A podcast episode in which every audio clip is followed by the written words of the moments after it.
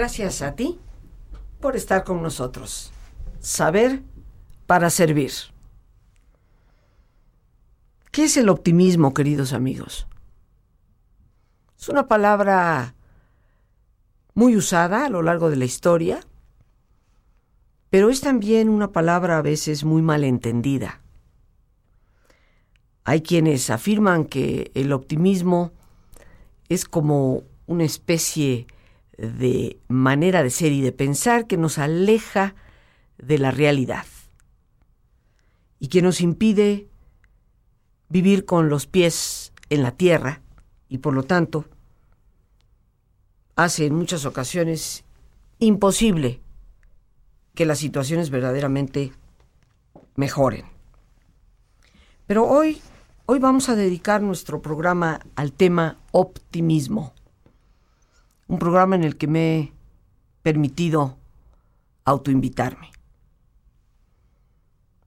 Decía Guizot, los pesimistas no son sino espectadores, mientras que los optimistas son quienes transforman el mundo.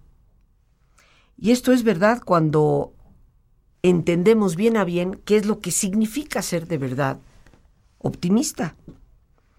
Henry Ford, el gran magnate de los autos en el siglo XIX, solía decir que el pesimismo es la canción fúnebre y la tumba segura del éxito.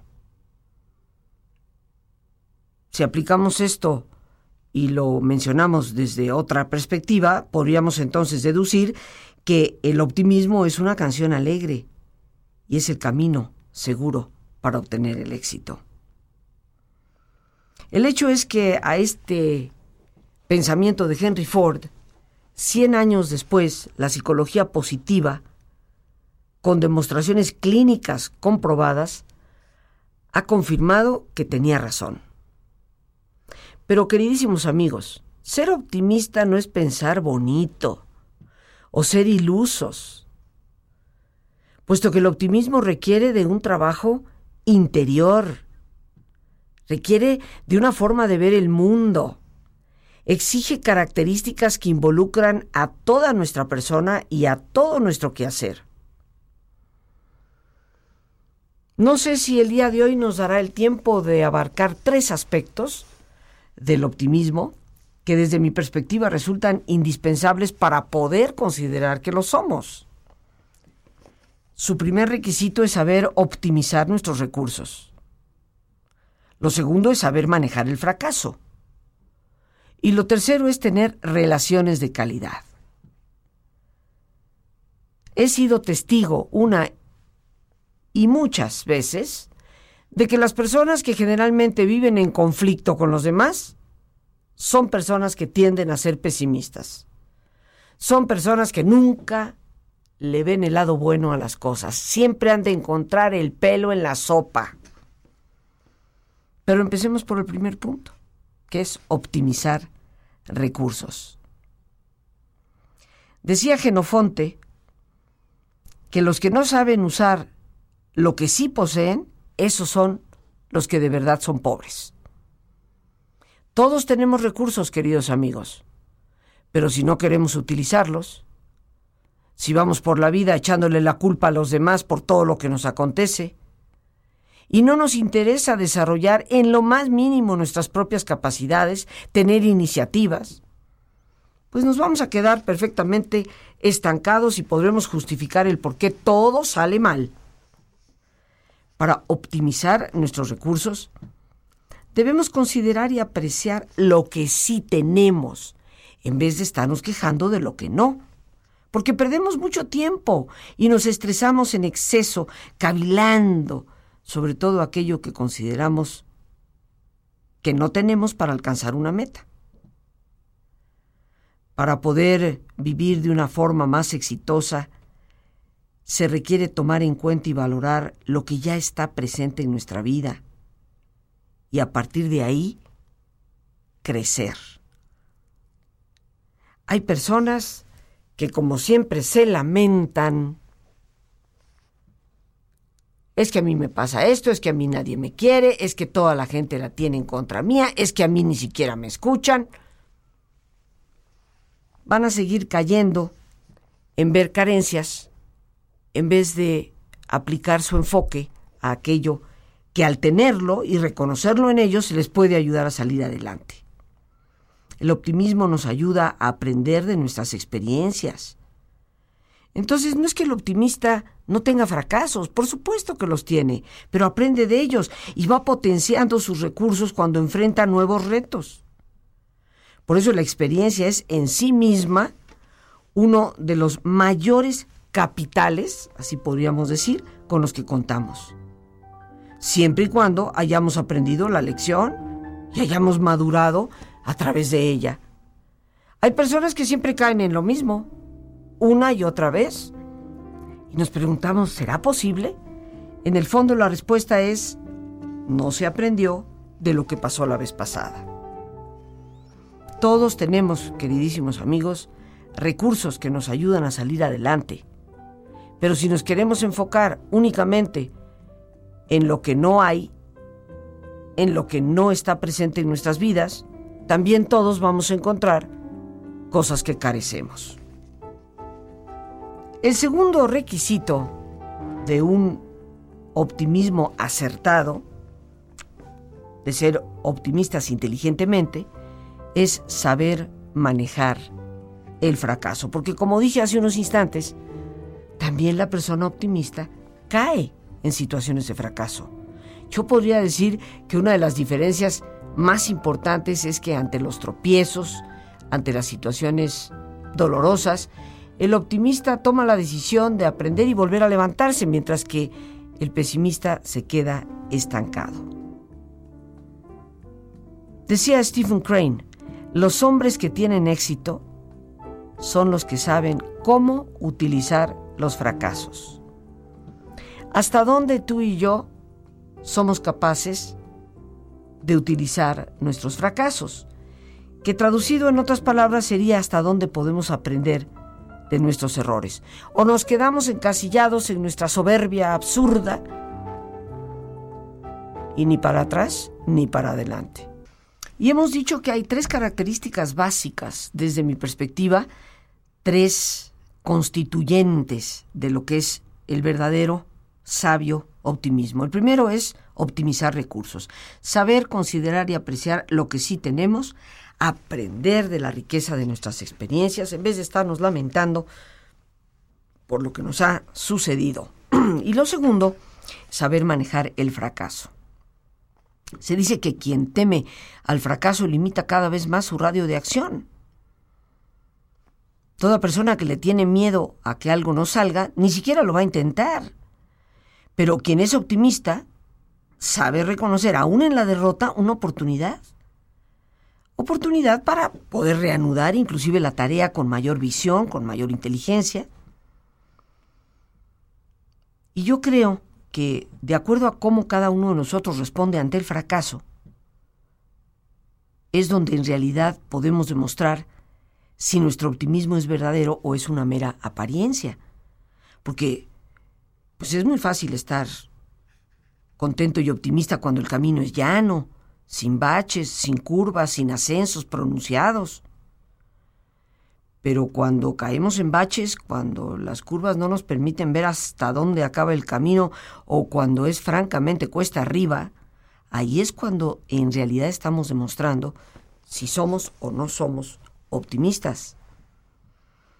Ya que el fracaso suele casi siempre presentarse en el camino de una vida que de verdad quiere ser exitosa, pues ¿por qué no tomamos el ejemplo de Tomás Alba Edison, ese gran hombre que todos conocemos, en el sentido de que hemos oído hablar de él, pues es uno de los más representativos para el manejo de esta experiencia de manejo de fracaso. Se cuenta, como tú bien sabes, que cuando un periodista le cuestionó respecto a cómo se había sentido ante los 4.999, 4.999 intentos fracasados de encender su famosa lámpara incandescente, Edison respondió, ¿fracasar?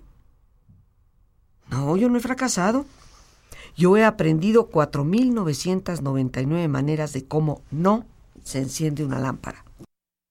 ¿Por qué no tomar el ejemplo de Tomás Alba Edison? Yo fracasar no. 4.999 maneras en que aprendí de cómo no se enciende un foco. ¿Cuántos podríamos decir lo mismo respecto a las cosas que nos ocurren? Para capitalizar esta experiencia, lo importante es nunca pensar en un fracaso como algo permanente.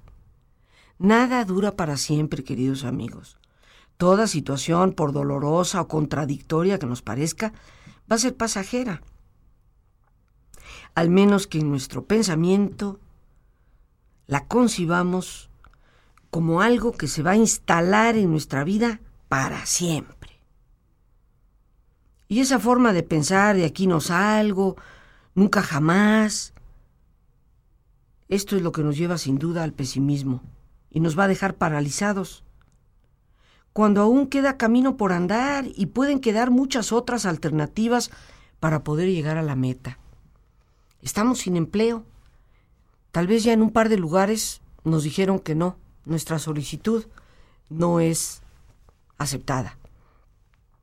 Eso no significa que no haya otros lugares, pero hay que talonear. Por eso, mi querido amigo, mi querida amiga, no permitas que un fracaso invada, corrompa todas las áreas de tu vida.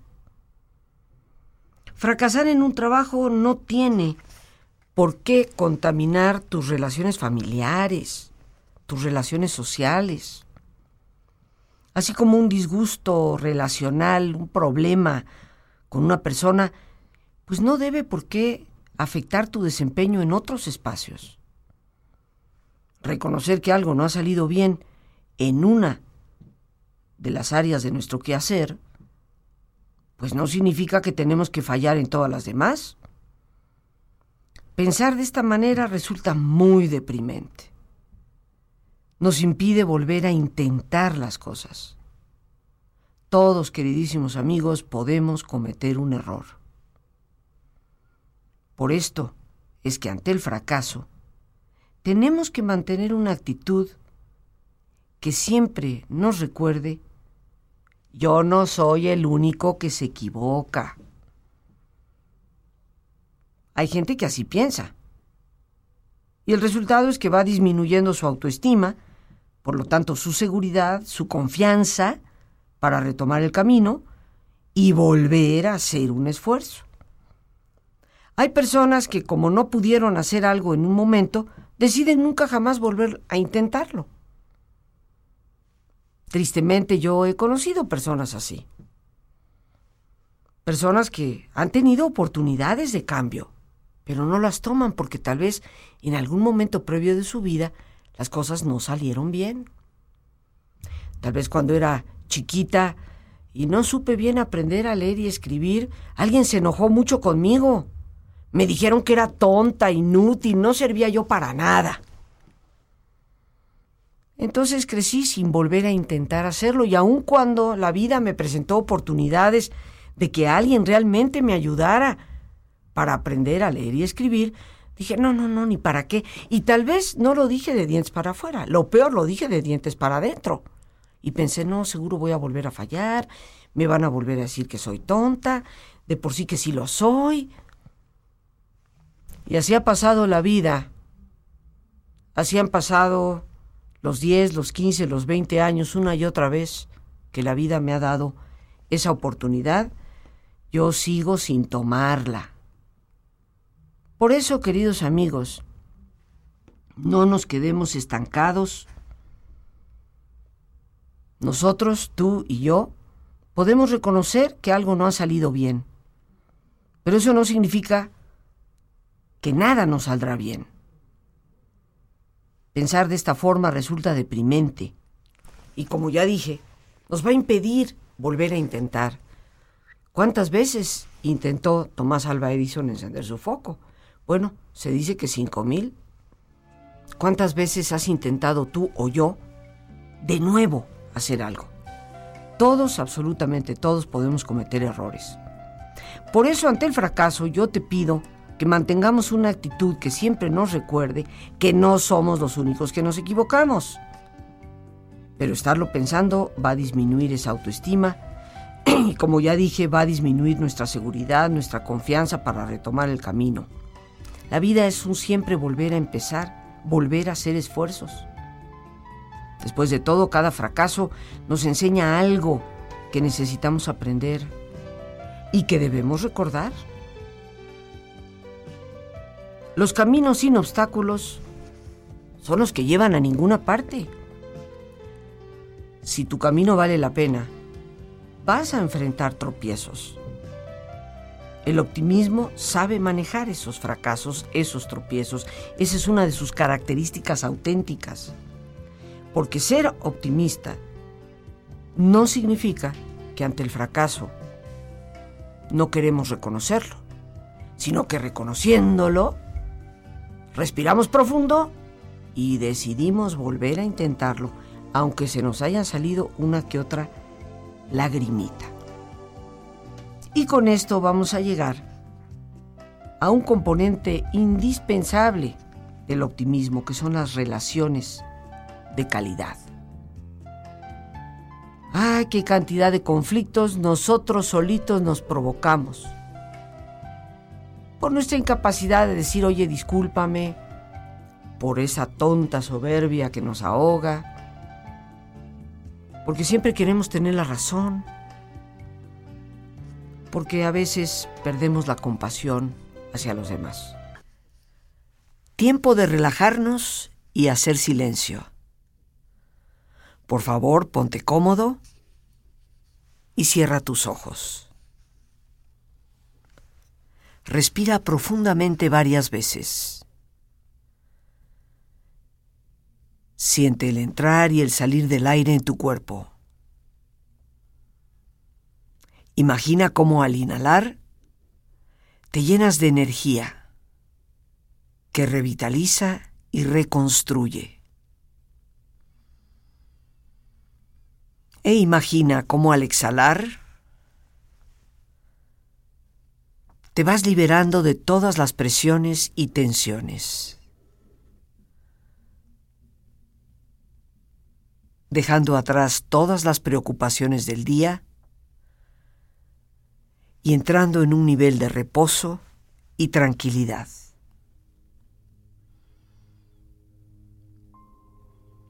Respira profundamente e imagina este intercambio en tu respiración por medio del cual te llenas de paz y te liberas de todo estrés.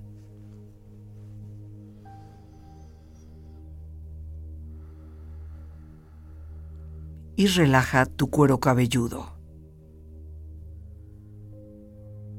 Todos los músculos, ligamentos que cubren tu cabeza.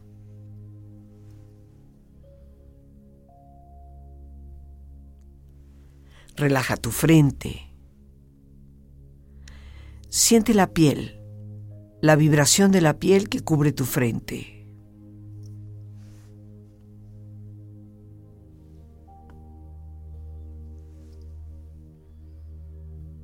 Relaja tus párpados y los tejidos que rodean tus ojos.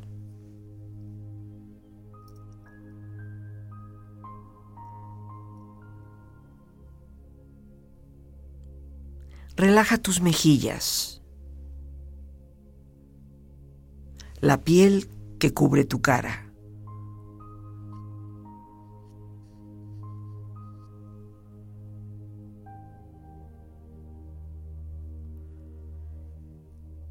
Relaja tu cuello y tu garganta. Siente su flexibilidad, equilibrio, balance.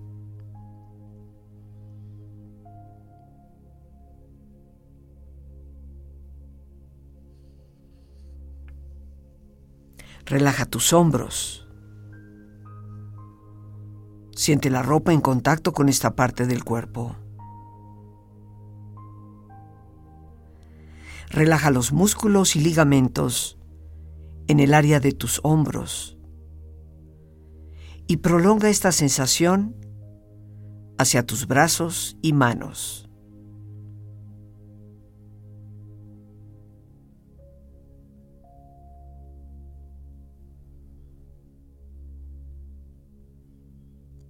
Relaja tu espalda. Todos los músculos, ligamentos que cubren esta parte de tu cuerpo.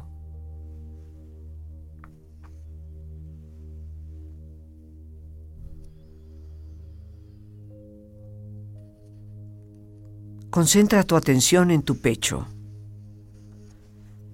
Siente la piel, la vibración de la piel que cubre tu pecho.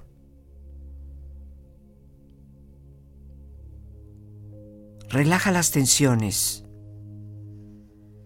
y pon a esta parte de tu cuerpo en un estado de relajación profunda.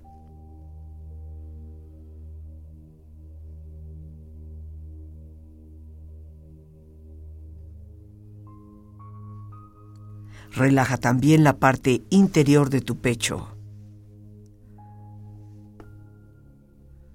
E imagina todos tus órganos, glándulas, tejidos y células funcionando rítmica y saludablemente.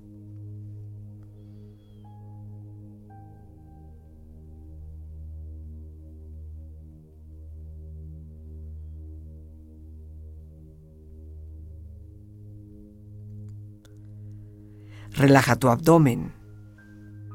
Siente la ropa en contacto con esta parte del cuerpo. Relaja las tensiones y pon a tu abdomen en un estado de relajación profunda.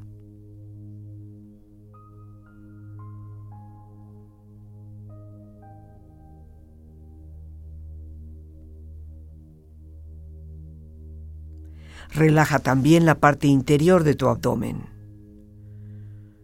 E imagina todos tus órganos, glándulas, tejidos y células funcionando rítmica y saludablemente.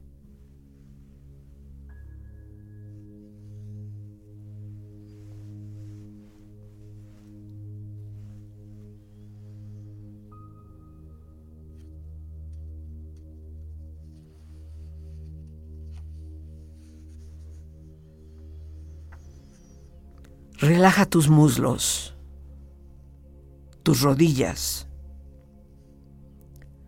Siente la piel y la vibración de la piel que cubre estas partes de tu cuerpo.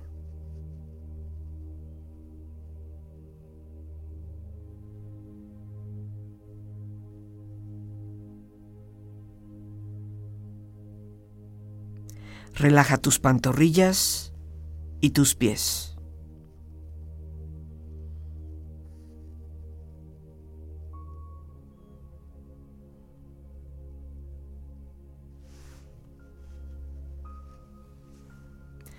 Con esta agradable sensación de relajamiento en tu cuerpo, proyecta en tu mente la imagen de un lugar ideal para el descanso. Imagina los colores, los sonidos, los aromas. Es una escena que para ti representa paz y belleza. Siente estar ahí y disfrútalo.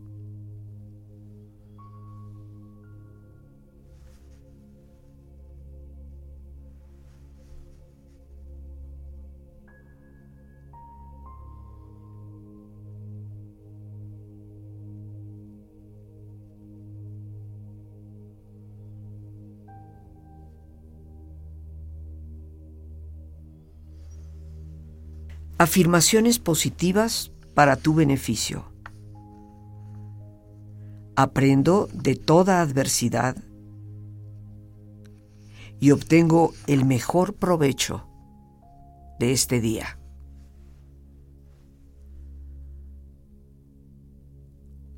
Y a todo es silencio y calma. Que llegue la paz a mi hogar.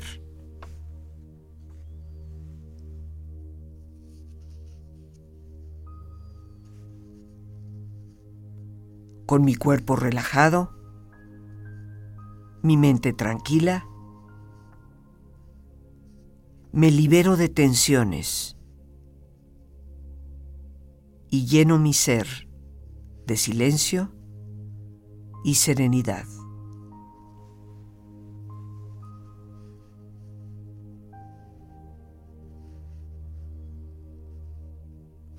Vamos ahora a darnos ese espacio personal que podemos utilizar para retomar desde este día y de lo que en este día hemos vivido, la experiencia, el aprendizaje, la oportunidad.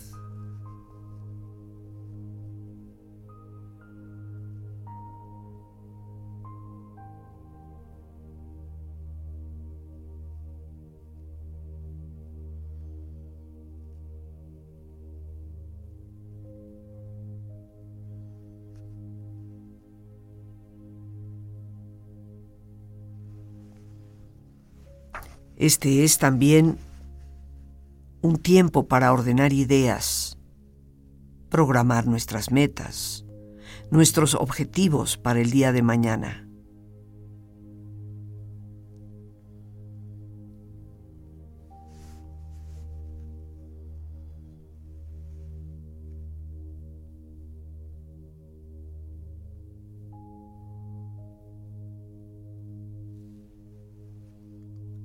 Tiempo para también dirigir desde el corazón palabras de agradecimiento por el día de hoy.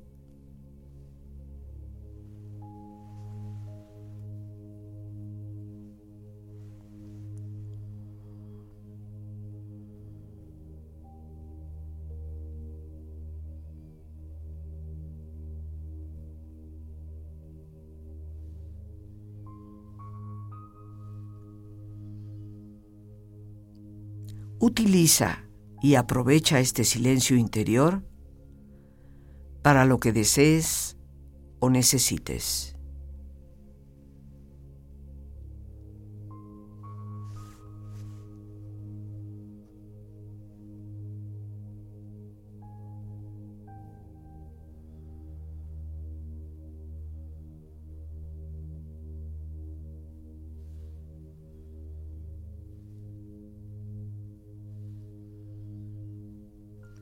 Respira profundamente. Relájate.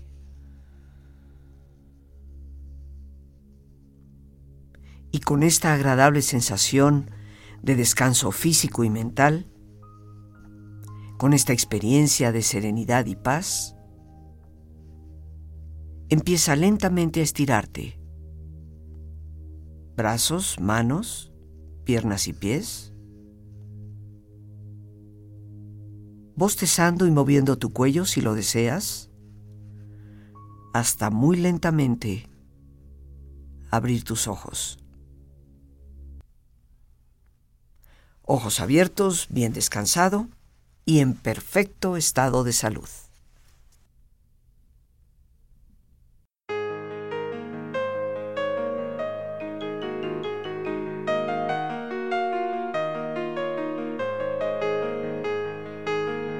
Este mes de febrero, el día 21 y 22 de febrero, que es un miércoles y jueves, voy a dar un taller que se llama Sentido, Misión y Propósito. Es un taller teórico práctico con ejercicios que nos ayuden a descubrir cuál es nuestra misión de vida, cuál es el propósito por el cual yo como persona, cada uno de nosotros, estamos aquí. Es un taller eh, profundo, hermoso y muy importantemente útil. Entonces, pues yo los invito a aquellos que generosamente me quieran acompañar.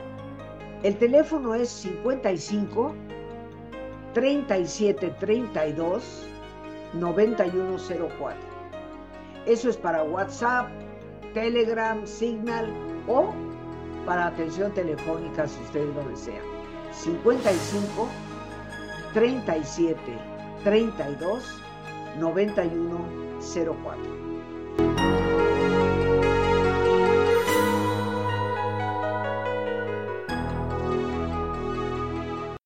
Hablábamos de que un tercer componente del optimismo son las relaciones de calidad.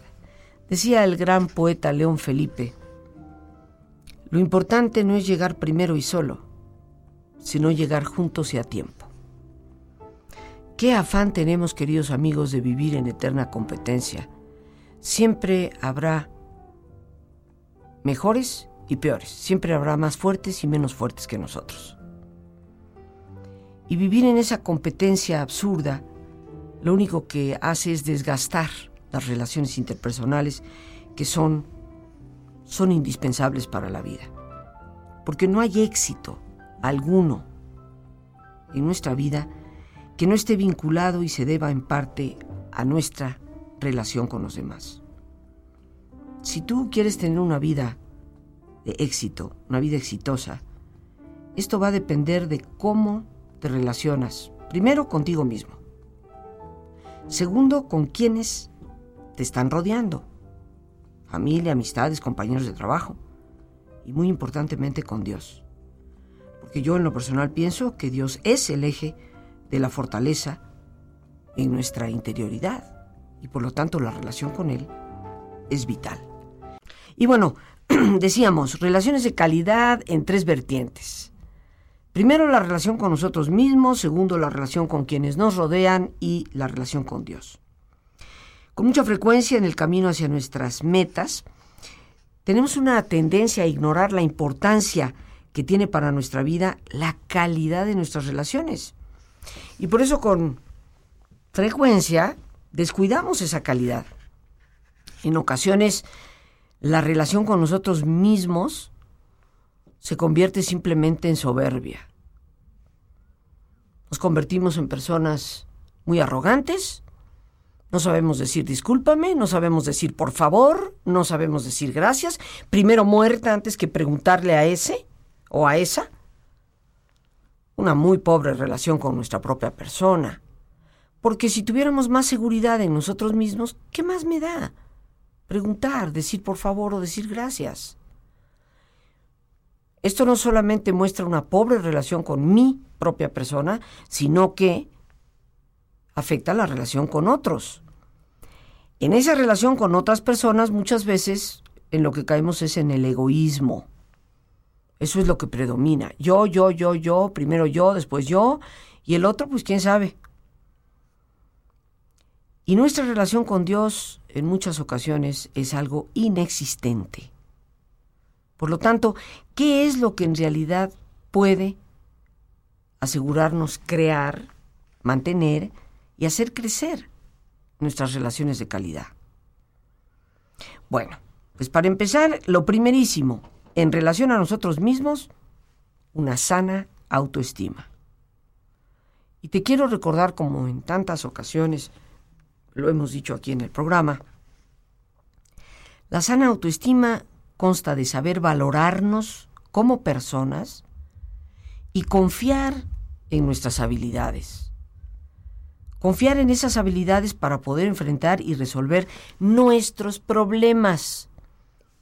Mi autoestima no requiere que yo crea que soy capaz de resolver los problemas del mundo entero le voy a resolver el problema a mi hermana, le voy a resolver el problema a mi compañero de trabajo, le voy a resolver el problema al presidente de la República, le voy a resolver el problema a la, Secretaría de Salud. no, no, no, no, no. La autoestima no es creerte todopoderoso. La autoestima es confiar en que tú tienes la habilidad para resolver tus problemas y valorarte como persona. Entonces deja de estar diciendo, no, yo no puedo, nunca lo voy a lograr, es imposible para mí porque estás dejando de confiar en tu habilidad para resolver tu propia problemática. Si te quieres relacionar bien contigo mismo, tienes que saber fortalecer una sana autoestima. En relación con los que nos rodean, pues tenemos que ejercer un manejo inteligente de nuestras emociones. Y esto es lo que nos va a permitir una acertada comunicación y el desarrollo de la empatía. Y aquí tenemos los dos pilares de las relaciones con los demás. Saber comunicarnos y poder ponernos en el lugar del otro. Date cuenta que muchas veces esa persona a veces medio grosera, esa persona a veces medio arrogante, a pesar de sus limitaciones. Vive en un eterno miedo de equivocarse, tal vez porque ha sido muy maltratada o maltratado a lo largo de la vida. Y por eso se muestra como se muestra. Ponernos un poquito en su lugar, no darle tanta importancia. Aprendamos a comunicarnos. ¿Por qué tengo que esperar que el otro me conteste si yo nunca soy capaz de decir, oye, por favor, me podrías ayudar? Oye, mira, sabes que esto no puedo muy bien, ¿me podrías echar una mano? Ah, no, no, no. Primero, primero muerta, antes de reconocerlo. Entonces la comunicación obviamente se corta. Sin la amistad, no es posible lograr un bienestar genuino y durable. No es posible conservar la amistad si no somos capaces de hacer por nuestros amigos lo que hacemos por nosotros mismos. Y alguien dirá, bueno, sí, pero mi compañero de trabajo, ese, ese no es mi amigo. Mis queridísimos amigos, mi compañero de trabajo es una persona con la que convivo. Y para poder convivir con alguien tengo que generar un espacio de amistad. Tal vez no es mi amigo íntimo al que le, le voy a contar todos mis problemas, pero tiene que fluir una relación de amistad en mi ambiente de trabajo. Si no, el ambiente se hace invivible. Y qué manía la de muchas personas de hacer su ambiente de trabajo un ambiente pesado. En vez de poder decir, oye, discúlpame, me equivoqué, oye, me podrías echar la mano, oye, mira, esto no puedo, pero tal vez tú me podrías ayudar. Ay, la humildad, cuánta falta realmente nos hace en todo sentido. La genuina amistad es un bálsamo para las adversidades y un acicate para continuar el camino.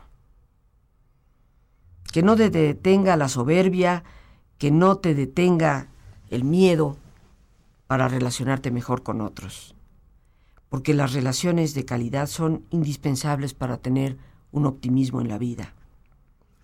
Y por último, pero tal vez no solamente no porque sea menos importante, sino lo más importante es que para una auténtica y profunda relación con Dios hemos de practicar la oración.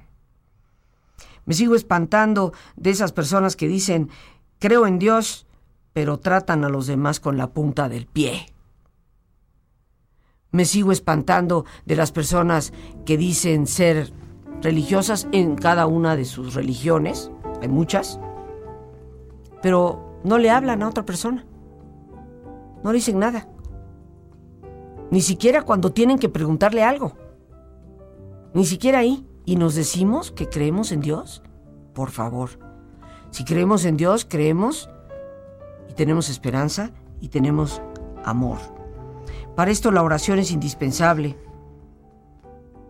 De acuerdo a la creencia que cada uno de nosotros tenga, pero es un quehacer indispensable para la vida. Es absurdo que podemos tener amistad con quien nunca establecemos contacto.